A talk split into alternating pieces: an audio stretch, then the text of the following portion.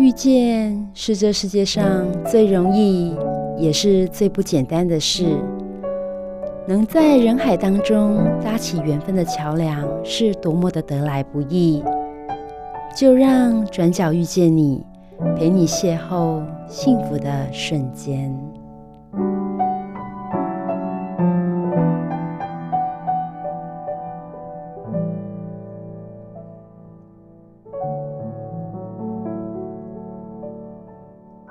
好了，各位汉声电台的听众朋友，我是主持人 Simon。今天呢，很高兴邀请到玉婷，她是一个职能治疗师哦。那我们先请她跟大家打声招呼。Hello，各位听众朋友，大家好，我是玉婷，我是名职能治疗师。因为我觉得职能治疗师跟物理治疗师这个，可能很多听众朋友都还不是很清楚哦。就像说，哎，如果我受伤了，我骨折了，或者说，哎，我工作上因为因因为有些事故导致我没办法回去回去工作，而我必须要做一些复健。诶，这到底要看哪一科呢？玉婷，我们一般都会先建议，如果说你有一些问题的话，可以先找医师。嗯、就是因为当你你要先去厘清说，诶，我的这个酸痛所造成的问题是不是有可能潜在的？因为像我之前也有遇到有一些患者，他诶肌肉超级痛，嗯、结果结果医生检查出来他是骨癌啊，因为骨头里面出现问题了，哦 哦、是骨头对，对，然后痛到表层，哦、对，所以一般我们都会先建议可以去厘清说到底。真正病因是什么？嗯，嗯，对。那但是我们一开，我们现在强调的是预防医学，对，就是今天我们能够在找医生之前，能够就先预防。好，例如说今天，诶，我们带阿公阿妈做运动，或者是今天你去健身房做运动，嗯、这些其实你不用找医生都可以。嗯哼，对。那到底我们物理治疗师跟职能治疗师差在哪呢？其实很多人都会有这个疑问。物理治疗师他强调的是一个人的肌肉骨骼功能可以恢复。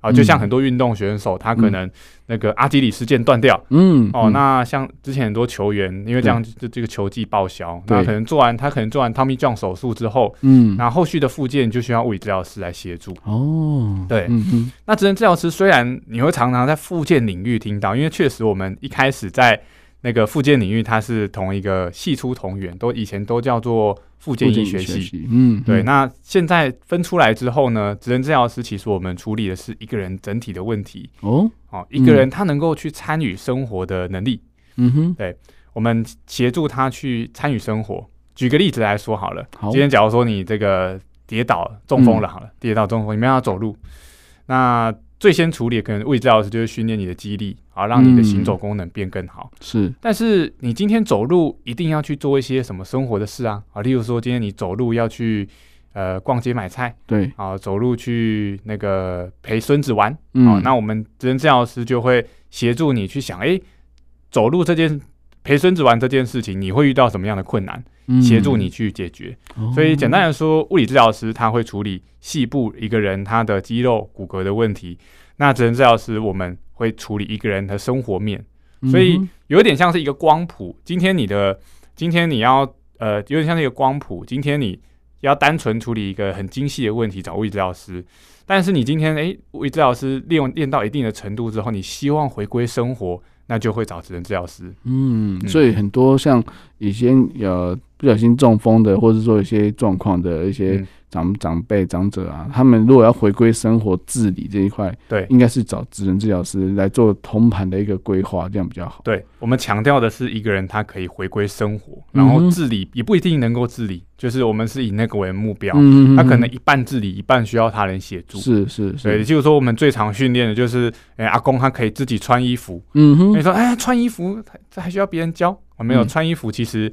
你你想，你一只手可以穿衣服吗？你有试过一只手穿衣服？一只手可以穿衣服，嗯、但是大概可能只能穿宽松的衣服。是，一只手绑鞋带啊，一只手这个穿裤子。嗯哼。那我们能我们现在在做的事情就是，嗯、呃，让它的功能恢复以外，我们也把它的功能最大化，让它可以参与到生活。嗯哼哼。对，所以就就是说，他在生活上来讲，他至少他还可以知道说他该怎么样去。嗯，面对他现在的困境，然后怎么样去解决这件事情？对对对，而且不一定是不一定是长辈，对企业上班族我们也会处理。嗯、啊，例如说我们最常遇到的就是，哎，有一些企业上班族会跟我抱怨睡眠的问题。嗯哼，啊，因为睡眠的问题，你想一天八小时，其实睡眠占我们人生的三分之一，其实非常非常的重要。对，但是很多人不一定会这么的重视睡眠，嗯，那可能导致他一整天的工作精神不好，嗯哼，那我们可能就会处理他在睡眠的时候，哎、欸，不管是睡眠的量，嗯，睡眠的值，嗯，还有睡眠他的整体的环境，嗯，还有他的作生活作息有没有稳定，然后来协助他。哦。他的整个工作的生活可以更稳定。哎、欸，我先暂停一下，那是不是所有的哎、欸、病人到你们面前都是 case by case，都是克制化的、啊？哦，对对对，没错，因为不可能，对啊，不可能每个人的状况都一样啊。对，没错，对，没错，没错，因为你要去做评估嘛。像刚刚玉婷有讲到，他去了解他在白天的工工作的状况，跟他睡眠，他肯定要要问到他。家里睡眠的环境啊，或者说他的睡眠的习惯啊，然后再给一些建议嘛。对对对，对，所以这个很伤脑筋诶。对，真的，不同的族群，不同的不同的族群，甚至不同的年龄，我们都会给他不同的建议，然后来让他可以回归生活。再举个例子，举小朋友好了，因为一般最常听到的就是幼教，很多那种特殊教育都会找到职能治疗师。嗯，那当然我们也有我们的一些复健手法，先撇除复健手法不谈。我们最希望的就是今天这个呃过动症的小朋友、自闭症的小朋友，嗯，或者是发展迟缓，对，他因为我们的协助，他可以让他在学校的时候好好的上课。哦，那这很重要。嗯、对，我们当然是有一些技巧可以。第一个，我们会分享给家属，嗯，就家就爸妈啦，啊，然后再就老师，嗯哼。那我们会跟老师、跟爸妈一起合作，然后来帮忙这个小朋友能够去投入到上课教室的那个环境。哦，所以让他能够比较集中精神一点，然后时间拉长一点，这样子。对，对我们可能有一些策略，有一些方法。嗯哼。好，那像职能治疗师可能会去训练小朋友的专注力。嗯。好，那专注力训练到一定的程度之后，那他当然就可以去学校好好的上学。嗯哼嗯哼。嗯。所以，所以我觉得其实职能治疗师必须要了解人体很多的。嗯，不是说没没嘎嘎而已，就是说很多限制或是可以可以动的部分，或者是说呃，在各个器官啊或者等等的，它其实都有一些呃可以发挥的空间，或者是说要诶、欸、要合在一起，就是群策群力要达成一件事情的时候，可能你可能要用到一些诶肌、欸、群啊，或者说手脚啊、眼睛啊等等的。嗯嗯这些都是整体性的部分。对，没错，我们是，我们，我们虽然没有比各个专业非常的专业，你说肌肉骨骼，嗯、哇，物理治疗超强。对，你说心理，呃，心理心，智商心理是很强，临、嗯、床心理是很强。是，那你说，哎、欸，搞到去处理那种社会资源啊，社工师很强。嗯嗯嗯。但是我们这几个都会处理，嗯、我们也会去看重一个人他的一些社会资源，然后也会去看重，例如说今天你说心理的问题。像我们也会处理精神科患者，那精神科患者他能不能去适应职场？嗯，对，你会发现，哎、欸，这些都是都是好像沾一点沾一点，但是我们目目的就是希望把整个合起来看，因为全人是全人的，对，一一个人他能够去做一件事情，他不会只有肌肉骨骼好就好，嗯，他一定是他一定是整个各方面，包含他的认知功能、他的身体，嗯嗯嗯、然后他的整个。环境都能够跟他配合，嗯，让他可以去从事生活，嗯，就像是你现在可能在听我的声音，嗯，那其实你也在某一种程度上在，呃，也是因为呃完整的配合之下，你才有办法听这个 podcast。你可能呃在工作，或者是你可能在某一个时间点听到这个声音，那你可以做这件事情，并且听这个声音。嗯就是其实是很多功身体的功能配合起来的。对对对，因为因为毕竟呃人的就是构造是很复杂的，但是你你要从哦，像说好，刚刚其实玉婷讲的，不管是听广播或者听 Podcast，你可能要选台嘛，对对，对，你要选节目嘛，啊，你眼睛要看啊，要挑啊，那你要去辨识说，哎、欸，是不是哎汉森广播电台的节目啦，或者说哎、欸、是哪一个节目单元，而是哪一天的哦，主题是谁？你要选选到之后，然后去点点完之后，然后戴耳机听，那那其实就是这些是一连串的部分，那就是就是一整个行为模式这样子。对，很多我们自以为很简单的事情，但是对很多人来说，它其实不简单。嗯，你说对一些身心障碍者，他连点都没法点，对对，他连手机都没有。是 是是，没错。所以所以像我们之前节目也有遇过一些视障朋友啊，他们也是很辛苦的。所以我我给他们一条呃一一一句话，就是我们的日常是他们的非常。哦，哎、欸、哎，京剧很好。对，因为因为他们光是起床出门，他就已经很大的征战过了。对，对他们，不要说刷牙洗脸，有些人还会化妆。嗯，所以我觉得真的是很佩服他们的毅力跟学习力，甚至他们都是五点六点就起床，或者八九点出门这样。没错，没错。对，所以我就觉得说，其实这都是我觉得这也是职能治疗师他们他们的他们的价值，就是说可以让民众可以马上就是可以。让自己生活变得更好，这样子。我们的我们我们的专长就是让不可能化为可能。嗯哼，对，因为很多人会觉得，像包含你刚刚讲的视障朋友，像很多人会把身障者变成弱势族群。嗯，但其实身障者很多很厉害。你看，身障者也可以去打棒球，身障者可以比赛。嗯，甚至身很多身障者是社会上非常重要的精英。有啊，其实奥运比赛不是还有？那个身障者比赛嘛，对对对对对。那当然，我们就是会努力想办法让这些身障者看到他没有办法做，看到他可以做到的事情，然后协助他达成。是对，像我之前很酷哦，我之前有有协助过一个身障者，然后呃协助一群身障者，然后帮他们办一个活动，就是那个呃有一种球，有一种球叫巧固球哦，巧固球。然后巧固就是办他们办这样的比赛，我说我不行，我没办法啊。他们他们就是觉得就自己可能走都走不好了，要玩这种游戏。嗯，然后跟他们说，你可以坐着玩呐，你坐着玩，那个手推一下，其实球就可以到很远的地方。嗯，然后他们就玩的很开心。嗯嗯，对，所以有时候我们呃，职能治疗师会从一个比较远的角度来帮忙协助他去规划他比较未来的生活。嗯，对，这个是其他专业比较少办到的。对对对，因为因为其实我相信每个人都有自己一个。呃，想要想要做些事情的一些想象跟跟愿望，对，那职能治疗师就可以帮你达成这个愿望，因为你可能因为身体机能上有些有些状况，但是这些不是因为这样就画地自限不去作为这样，没错没错，对对对，所以我觉得说，其实等一下我们再问一下玉婷，就是说他在呃很多呃场合啊，就是说还会跟银发族去办活动啊，或者说去互动。因为我觉得英法族应该很可爱，就是他们看到你这么年轻、这么帅气的 的一个医生来，他们就觉得很开心吧，对不对？对对对对，没错。这个这个每次去看讲到帅气，就很。我之前去那个据点上课啊，因为现在其实呃长照都有很多那种英法族的据点。嗯、那英法族的据点就是哎，可能黎明黎明办公室嘛，然后哎里长办的，然后哎大家一起来那个参加活动啊，嗯，还有活动有什么可能运动。带运有老师带运动啊，或者是有人有人可以唱歌啊，画画啊，哦不然就是一些劳作手工艺，嗯、就是让长辈他们超过六十五岁有一些地方可以去，然后让他们生活更丰富嘛。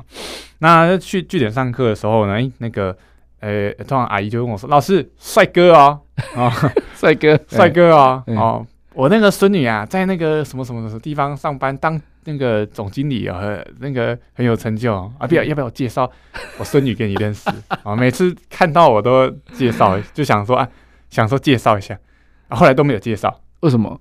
后来都不了了之。为什么不了了之？他他忘记了吗？都讲讲而已啊，这 都讲讲客客套话。等一下，呼吁一下那个，反正玉婷现在是单身，还是确定是单身？我我还没结婚，但是我有女朋友。哦，真的。那你因为你跟他讲说你有女朋友，他们就觉得啊，我我那时候是讲说没有女朋友，我那个时候没有。是是是，对。然后哎，一般是介绍嘛，结果结果都没有介绍，讲讲而已。哦。我后来是，我后来有一次啊，我有一次去当长辈复健嘛，因为我是职能治疗师，对，我帮一个八十几岁的阿妈复健，啊，坐一坐，那个。然后阿妈就突然有一天就很认真看着我说：“老师，我觉得你还蛮帅的，你今天到哦，我介绍我孙女和你识识一下，好不好？哦，看起来就老实的人哦，很顾家。我讲好啊，我心里想说讲讲而已。后来真的，他就对着楼上二楼讲：阿 B，下楼。哦，这个真的不是讲讲的，对，这这这真的有，真的有，真的假的？”我因为我那时候还没有女朋友，我想说，哈、哦，真的假的？今天真的要脱单了吗？好、哦，很很开心啊，哈。那我当然不会表现出来，我表现我这个专业对对对对对，没错。然后后来这个阿 B 就下楼啊，哈，那个阿 B 下楼，然后然后呢，阿嬷也介绍啊，阿姨细点给我回了，好，然后后来我就说。啊，阿妈先不用了，因为对。对，跟我有点年龄差距啊，对对对对对，年龄差距，对，所以其实长辈有些是很热心的，对，那有些可能就是因为要跟你破冰呐，对，你你前面讲那些说说而已，应该都是为了跟你破冰，想让你跟你拉近关系、攀关系的，对，啊，目的达到之后就就就这样子了。对啊，当然也有一些是忘记，因为我服务蛮多这种失智症长辈，然后每天都问一样的问题。哦，老师你啊要穿不？啊你这给你归回啊？我每次去上课，我们一个礼拜会去一次嘛。嗯，我我一年会讲，一年有几周？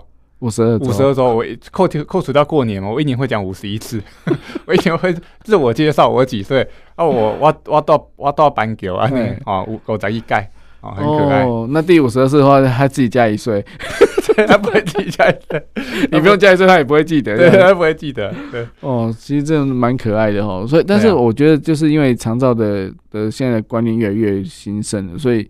我们也也真的是迈入了中高龄的一个社会啦。那对，没错。那这个问题还真的不能不能不去面对它，因为其实你看看他们的现在，可能十年、二年、二十年之后，就是我们的的对就会面临的问题。所以其实如果说，哎、欸，把这个就是老老一辈的，就是长青或英法族的环境弄得更好的话，其实对于整个友善社会的一个一个发展是有帮助的。没错，而且你们应该会活更久。嗯，我们都会活更久。对，我那天看到数据，数字数据很有趣。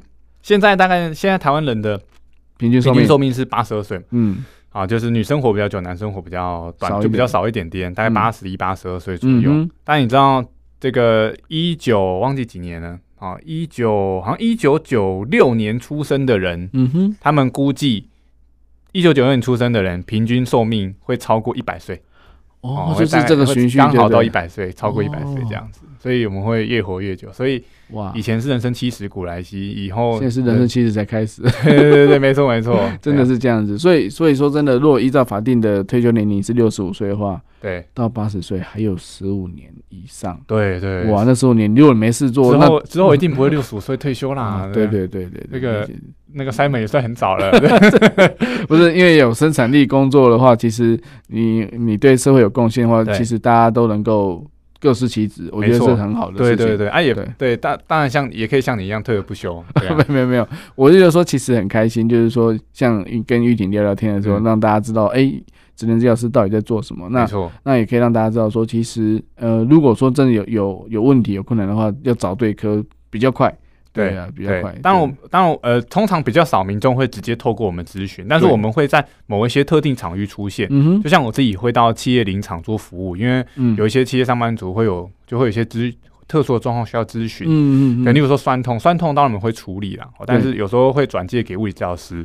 那再来就是他可能，哎，这个上。工作它的整个流程上，嗯，因为像你你想有有一些生产线上的劳工，对，他们可能一个动作每一天要重复几百次，对，光这个抓然后组装抓组装，每天要重复几百次，那我们就会跟呃雇主他们去讨论说，哎，有没有什么方法可以去优化这一个工作流程？你看，让他可以，哎，有虽然说一样要重复这两百次的工作，但是你今天你转向左边做一百次，跟转向右边做一百次。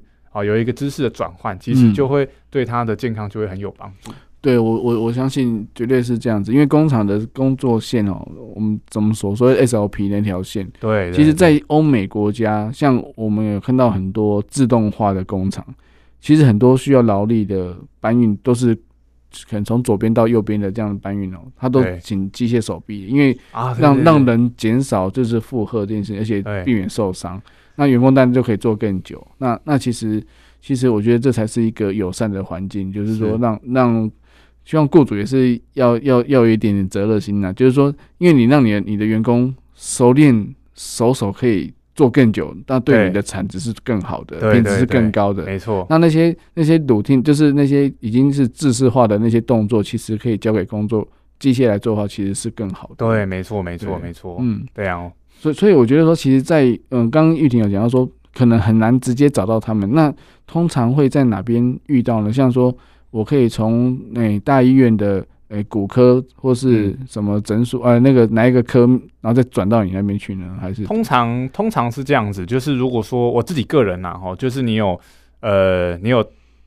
中风附件或者长照附件需求的话，嗯、我们会特别找到我们，就因为你说处理呃这个酸痛问题，物理治疗师真的蛮强的。嗯、对，那但是如果说你是呃你的你你是因为某一些功能没办法做某一些事，嗯、例如说像中风啊，例如说像你有帕金森氏症，或者是你呃长照长期卧床，嗯，这种你的严生活功能严重受到影响的，对对对找职能治疗师非常有效，因为我们可以快速的让你。回归到生活。哦，所以所以其实是在医院里面就可以去去咨询这件事情。对，医院就有职能治疗师，嗯。啊，那当然你也可以到外面找一对一的职能治疗师来做。哦，哦，因为一对一会受限于健保，包含医院的物理治疗师或其他的专业都是这样，嗯，所以我们会受限于健保。那健保现在就是总额给付，我们强调他们就是要以量以量来冲，以量来冲这个冲充这个钱呐、啊，嗯，冲价，嘿，所以你会看到医院其实。医院大部分的复健室其实非常非常的很像菜市场。啊，对，就很忙啊，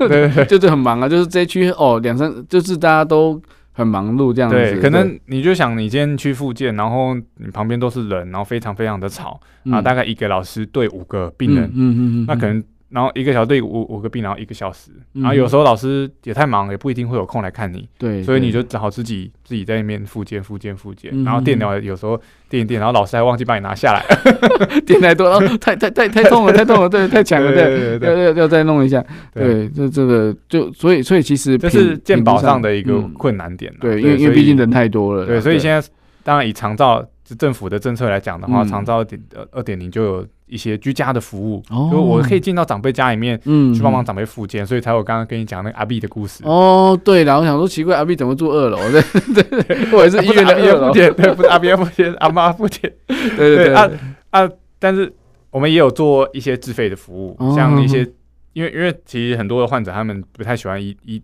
自呃医院的环境，对对对。那也因为我们做一对一，所以才有办法。呃，真正去了解一个人的生活，因为其实像我们讲回归到生活，嗯、但是有有有些阿公就讲，哎、欸，我问阿公说，哎呀，你想要干嘛？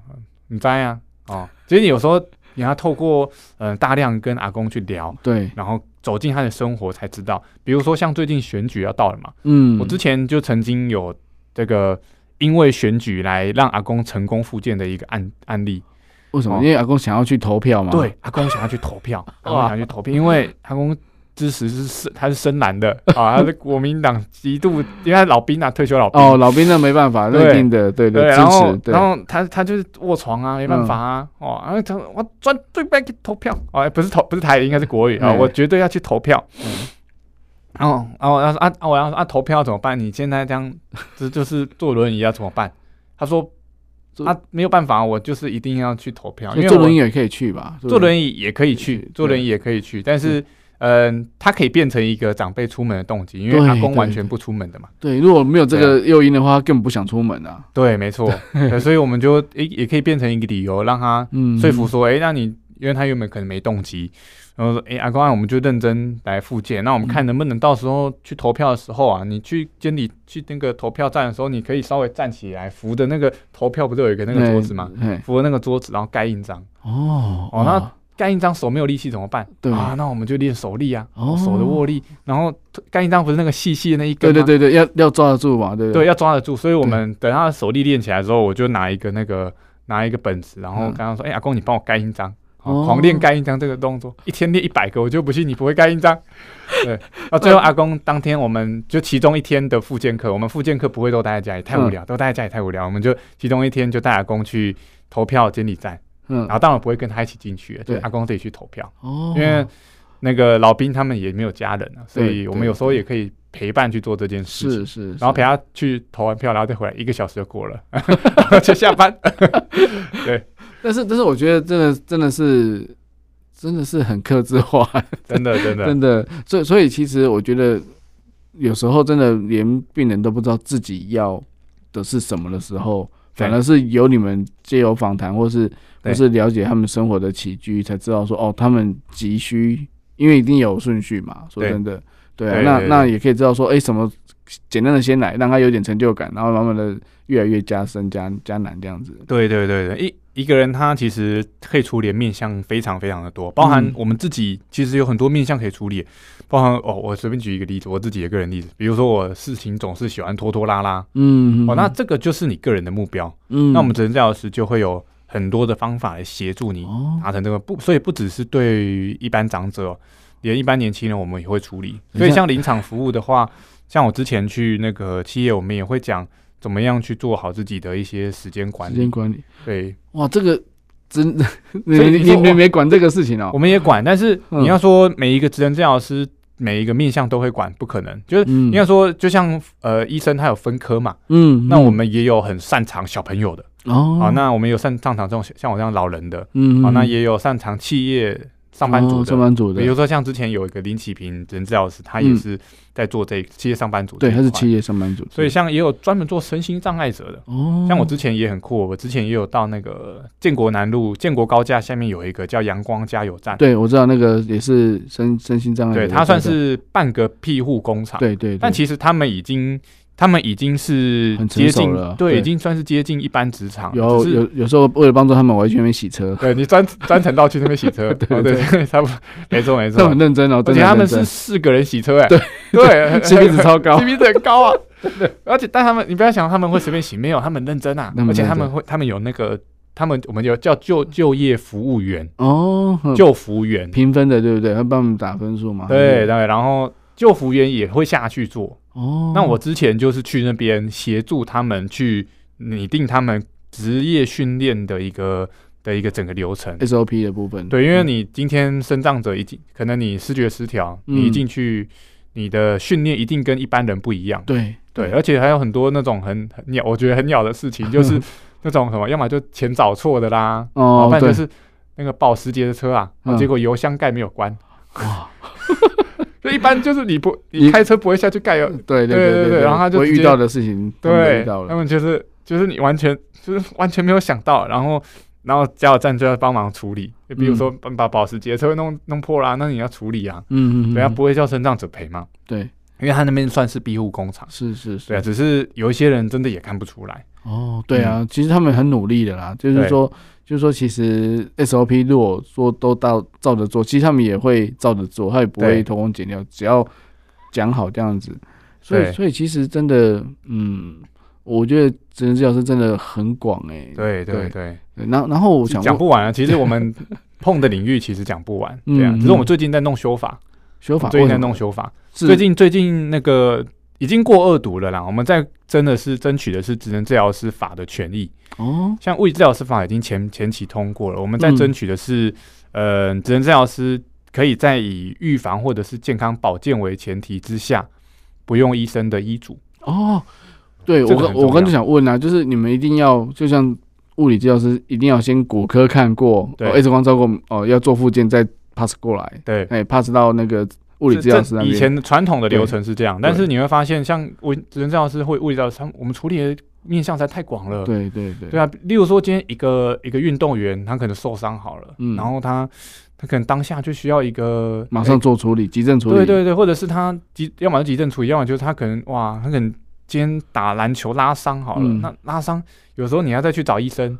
然后，哎，也第一个球队你要养得起医生，医生很贵。对，哎，然后要么就是你要自己送他去医院。对，然后医院，然后可能这个判断真的是医生，确确定真的是拉伤，但是你就觉得很很单纯的拉伤。好，那医生团体就会就会觉得要非常非常的严谨，但我可以理解，因为医生在诊断上面的训练是非常完整严谨的。但是像很多以健康保健，因为我们常讲预防医学嘛，嗯，预防胜于治疗。其实像哎、欸，如果说我今天职能治疗师或物理治疗师，我们带阿嬷做运动，嗯，我们去社区据点，哎、欸，阿嬷手压起来，好、嗯，哎，手压起来这件事情也要医嘱哦。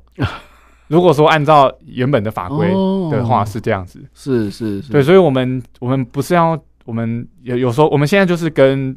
呃，医生团体会有起起冲突的是，嗯嗯、呃，因为他因为会有一些利益的关系啦，对。嗯、但我们当然不是要让民众跳过医生这一关，而是让民众对于不同的专业的可进性可以提高。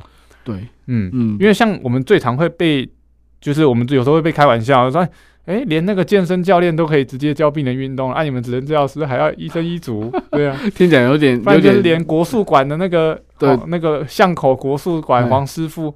帮别人瞧一瞧，哎，都不用医嘱了啊！你们帮他稍微拉一下筋就要医嘱，嗯，对，所以这个在可民众的可，我们常医在医疗上面讲可进性啊，我觉得是很多的所以我刚刚说不太容易遇到我们，就是因为在有一些法规上面会有限制。对对对对，所以像我们自己，像我们刚刚讲，我在临场服务，其实也算是某一种程度上游走在法律边缘。对对对对，所以我们最近就在立法院在倡议这件事情，嗯、希望总统大选前会可以可以顺利三读通过这样。对，我觉得其实像刚刚玉婷讲很好，就是预防医学，就像带着阿公阿妈在在公园做运动的时候，手举起来就可以知道谁手举不起来了。对啊，那那就可以知道说，哎、欸，他有什么状况，我们就可以马上去处理。对对，那那、嗯、那其实也是可以让大家知道说，哎、欸，在哎、欸、什么生活经验上有什么状况的。那如果可以可以趁早处理的话，那当然就是康复的时间就更更快。对对对，因为一般医生处理也就是已经是疾病的问题了。嗯嗯。对，但是我们往往是看，因为很多的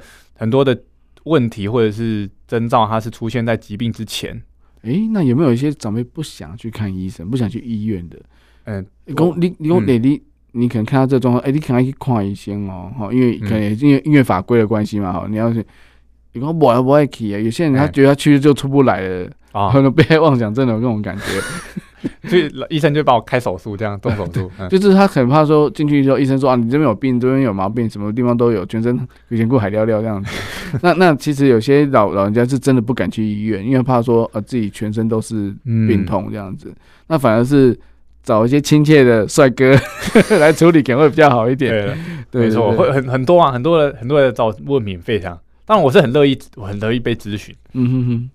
但是我有一场跟阿妈说，哎、欸，其实这个问题。你是要照一个片子看一下比较安全，嗯嗯嗯，所以我不会很多，我我很多当然那种很明显的那种酸痛，因为我们会排除嘛，我们会呃在医学上面会有一个英文叫所谓的 red red flags，就是红旗，红旗就是你知道这个状况是危险紧急的状况，那一定要去找医生。但是当然一些简单轻度的，我们可以给建议，例如说阿妈跟我说啊，我昨天落枕。啊，那我就刚刚教授他一些放松的技巧。对对对。好，那他诶，隔天就说：“老师，我觉得脖子好很多哦。”嗯嗯。哦，那我觉得这也是很棒的一件事情，因为嗯，这些问题他你要说找医生嘛，也也可以，但是医生可能他可能就开止痛药，啊，叫你去做电疗，还有肌肉放松剂吧。对对对。然后再还有另外一个问题是，如果说你今天每一个民众。不管是大小问题，今天我只是啊，我的手指不小心吃萝卜干啊，我要去找医生，这样医疗院所一定会爆满。对对对对，所以这也是民众可进性的问题，然后就太太，如果说大小问题都要找医生，嗯哼，就会爆满，所以我们才会倡议说，我们在前端，在一些小问题或者是这种健康促进或者是预防医疗保健的部分，我们可以呃能够独立出来，那其实对民众的健康是很重要的。所以物理治疗师跟职能治疗师以后都有各自独立的诊所。诶、欸，前提是诶、欸，呃，应该是说我们其实现在可以有，我们可以有职能治疗所，就像医师会是开、嗯、医师开那个诊所，那药师开药局，嗯，那那个职能治疗师也有职能治疗所，物理治疗师也有物理治疗所。嗯哼哼哼，但是我们的前提是，今天民众到物理治疗所或职能治疗所，他们要有医生的诊断书。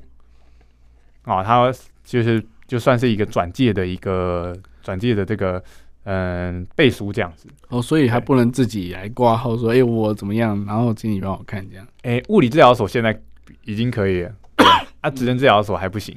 哦，对，没错，嗯嗯，反正今年今年应该可以过了，对不对？希望了，希望了。对，我们已经好几年了，希望我在我有生之年不会不会不会。但是我觉得说像玉婷这么热心哦，我觉得其实。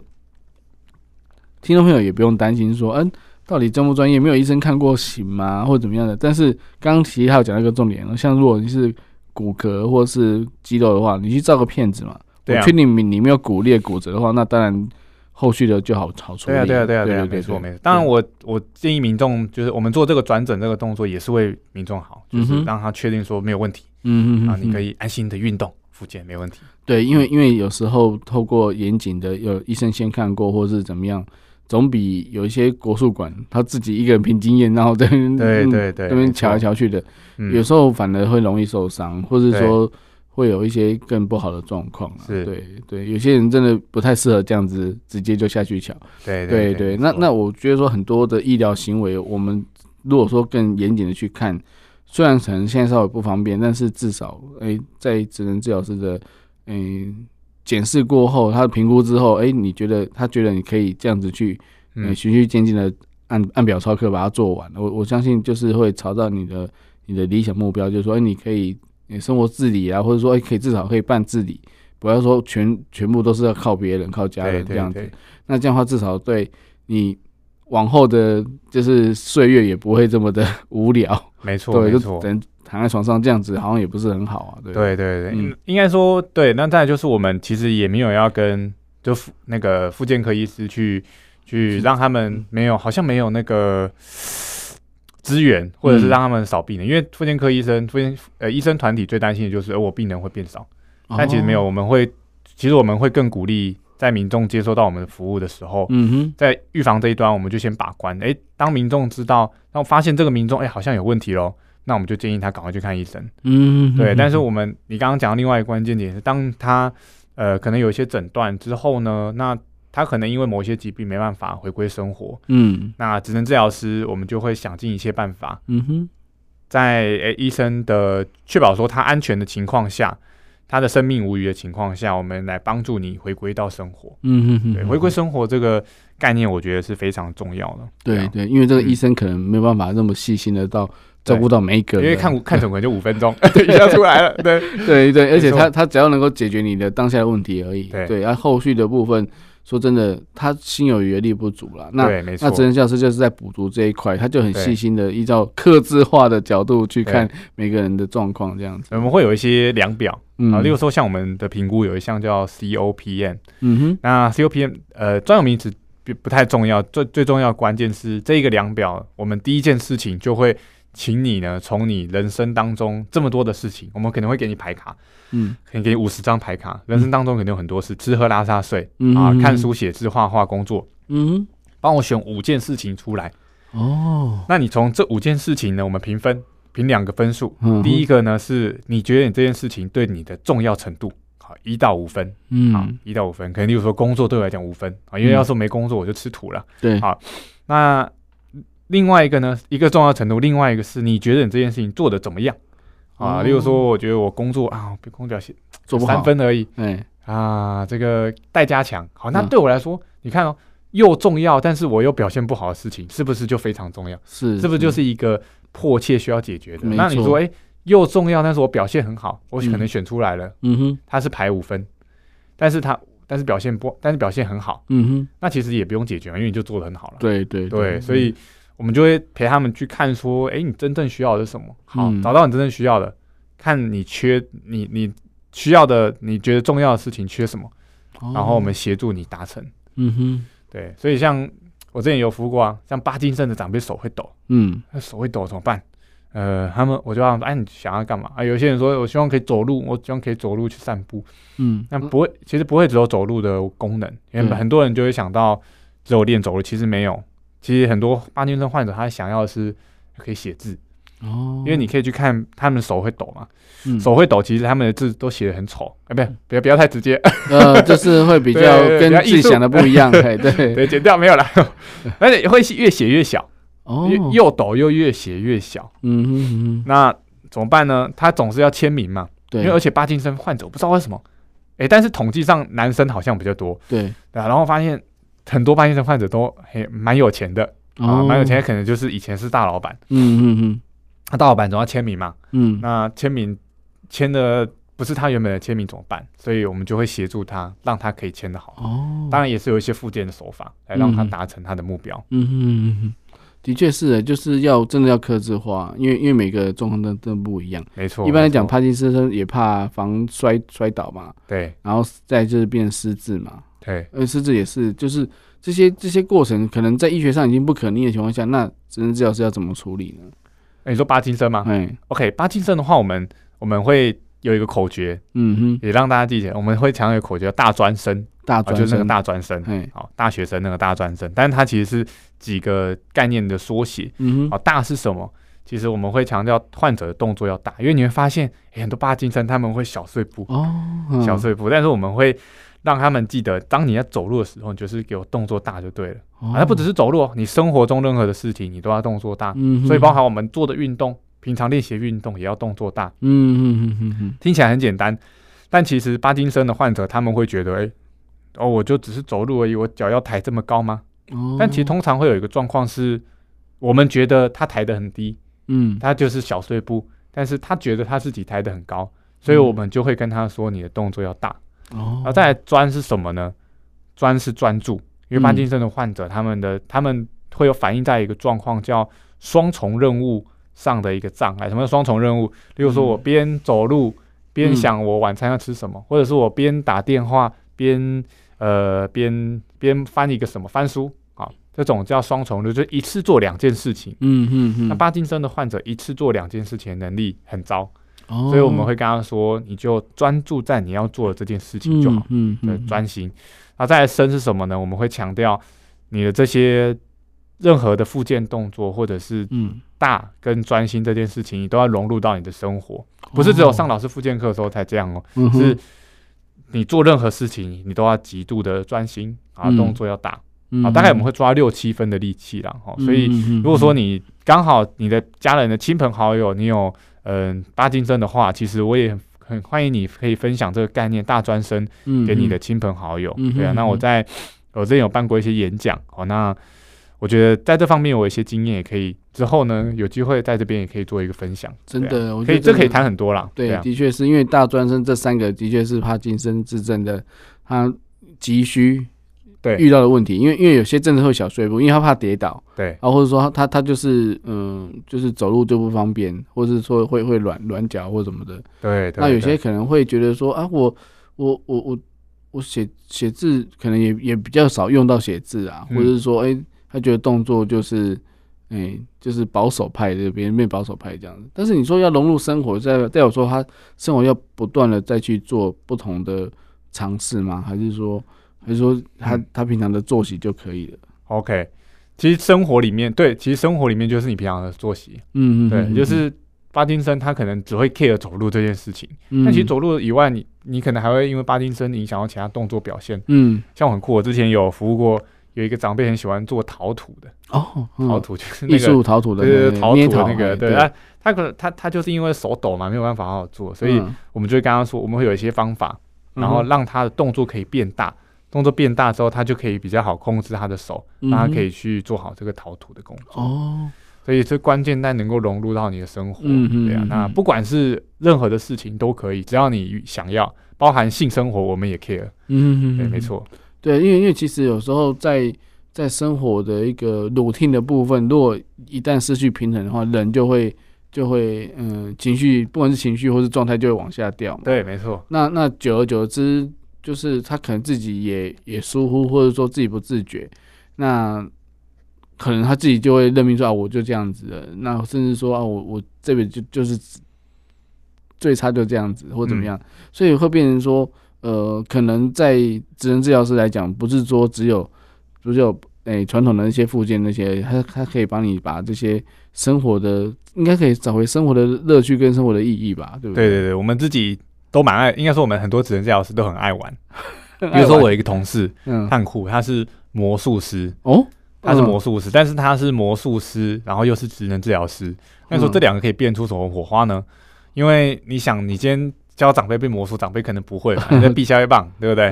但是职能治疗师的专长就是，因为我们可以让你去从事生活的活动嘛，所以我们就会把这个魔术呢，把它简化，或者是把它。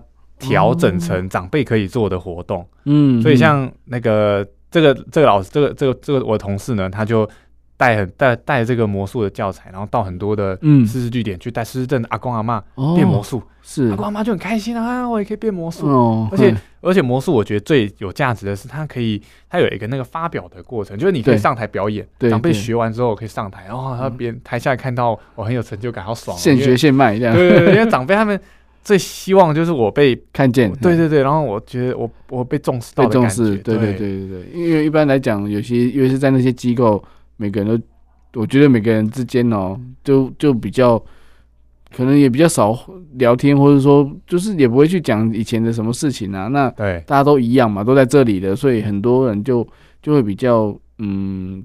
志气上会稍微的，就是比较没有那个斗志出来。对对对，没错没错啊，因为他没有一个成就感的一个一个注入嘛，没有这个机会，所以所以通常就我们叫有时候常叫机构化哦，就已经住太久了，住太久，哈，弄大底下，对啊就机，你就看那个护理之家的那个就已经机构化到极致，对对对，就是可能之后都不太会出来了，对啊。嗯对，这个这这也是一个蛮蛮大的困难，所以职能治疗师就会，我们就会当那个推动的或者催化剂。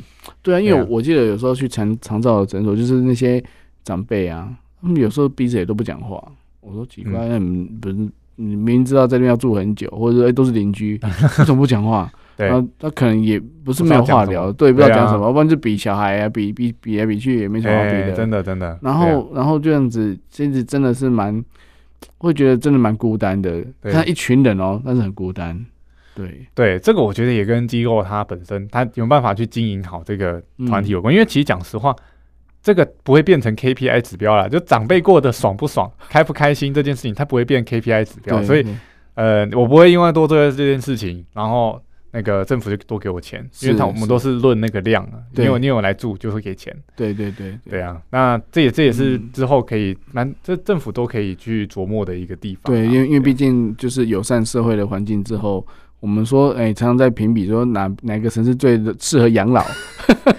哦，那那当然，当然除了生活机能之外，交通啊，或者是等等的一些一些，就是还有一些文化的一些，没错，没错那些资产等等的，我觉得都是可以让让整个老年人的生活可以多彩多姿。对对，就像刚刚玉婷一开始讲的，就是让你多彩多姿，就是让你回归到生活，嗯、让你走出去，可以接触到。诶，阳光啊，然后就是公园啊，或者是说去看展览、去看两电影，其实，嗯，我觉得都是一个很好的一个一个目标，这样子。对啊，对啊，对啊。然后再来就是还有讲一个关键点，就是你刚刚讲巴，可以绕回来巴金森那边，就是不不管不管是任何的患者啦，还有包含机构的著名，嗯，我觉得很重要就是照顾者的照顾者的部分，哦，因为因为你刚我们刚刚讲了机构的机构的护理师或者是呃。照服员他们也是照顾者，嗯嗯，所以照顾者照照顾的怎么样，也是职能治疗师或者是其我们常照很很 care 的一件事情。哦，包含照顾者压力，包含照顾者的技巧，这些都是我们、呃、我自己很常办教育训练的讲座，然后对象都是这些照顾者，因为我希望呃从照顾者开始去改变整个长照的一个体系。哦，因为最直接能够接触患者的就是照顾者，对啊对啊对啊，因为就是贴贴身的二十四小时，难怪长照。二点零是有喘息服务嘛？对对对，哎，你很有概念哦。对，没错，有有之前那个那个药师都有说，就是有喘息服务，就是让你有一段时间可以休息一下，对，休一节，对对对，休喘节嘞，休喘节，然后不要一直的，就是就是绑在上面这样子。对，没错，照顾者，但再就是照顾者，他可能会用他呃，可能过去经验所累积的一些照顾方法，在照顾这个长辈。是，但其实呃，可能像你常常听到很多照顾者那个。呃，拉伤啊，或或者腰酸背痛，嗯、或者是照顾的压力非常的大，嗯嗯，然后甚至可能这个样，儿子杀妈妈，然后再自杀。哦嗯哼，啊，变成这个人伦悲剧，每一年大概都会上演个几例啊。我每一年这个都有这个教材，可以血淋淋的教材可以拿来用，对而且还是受双方受益的感觉，因为他也他也觉得活得没什么意义的，对对对，然后又又拖了一家子这样，他觉得长辈也过意不去这样子，对对对，没错，好像真的是很多人伦的悲剧在在上演。那那其实我们可以做得更好哦，对，没错，就是说如果让他们更有希望，就是。你不管透过透过职能治疗师或者长照2.0的一些政策，让让这个推广下去，我觉得这是一个很必要的。对，它是需要从多个点下去，嗯、然后最后连起来，才会有很好的一个成效。嗯、对对啊，那我自己就每一个人他处理的专业不一样，那我刚好照顾者做的蛮多的，然后长照做的也蛮多的。嗯。所以其实每个这样职能治疗师，就像刚刚你开始讲，就是有不同的专长，有些可能负责婴诶小朋友的，有些负责就是那个企业。上班族的企业上班族，还有一些是负责就是长照老人的，对，所以其实还有精神科患者的，或是身障的，哦，对啊，所以真的很多哎，就是这样子是有点面面俱到的感觉，就是说大家都都可以去有对应的职能治疗师来做做更好的一个改善，这个我觉得是好事。就像社工，你会发现在台湾不同的角角度都会看到社工，对。对啊，像你会在那个那种呃学校也会。啊，或者是我们常照的系统也会，或者是很多社工他会去处理街友的问题。对对对对对啊，这些你会发现，哎，同样都是一个专业，但是你会在不同的地方看到。嗯，对啊，这个才是我觉得对于民众福祉来说很重很重要的一点，就大家都可以用得到这个服务。对，因为现在是多元社会嘛，所以其实每个人状况都真的不尽相同。那、嗯、那当然也不可能说一个职能教师就是通吃全部，对对对，对。但是一定有他自己的专长，有专长代表说可能只能叫是个人的诶、欸、个人的特质，对，跟特质有关。对对对，然后他想要从事什么，他的兴趣在哪边，那频率对了，真的事情就简单了。对对没错没错，对不对？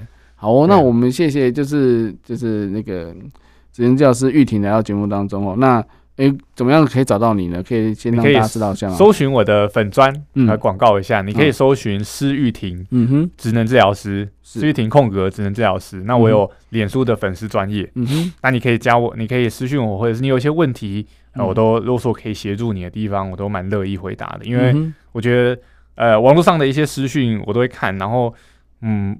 我我觉得这都是一个很好交流的一个机会了，对对，对啊，包含可以在网络上认识朋友，都是我可以，我觉得我可以效劳的一些地方。哇，真的真的要不会收费哦，不会 不会收费，不是我意思是说，如果到时候每天如果给你一百折，你都要处理，我会我就想 我有空处理，有空处理，对啊，在我对对对呃能力所及的范围处理这样子。嗯、对，玉婷非常热心啊，我是只是开个玩笑。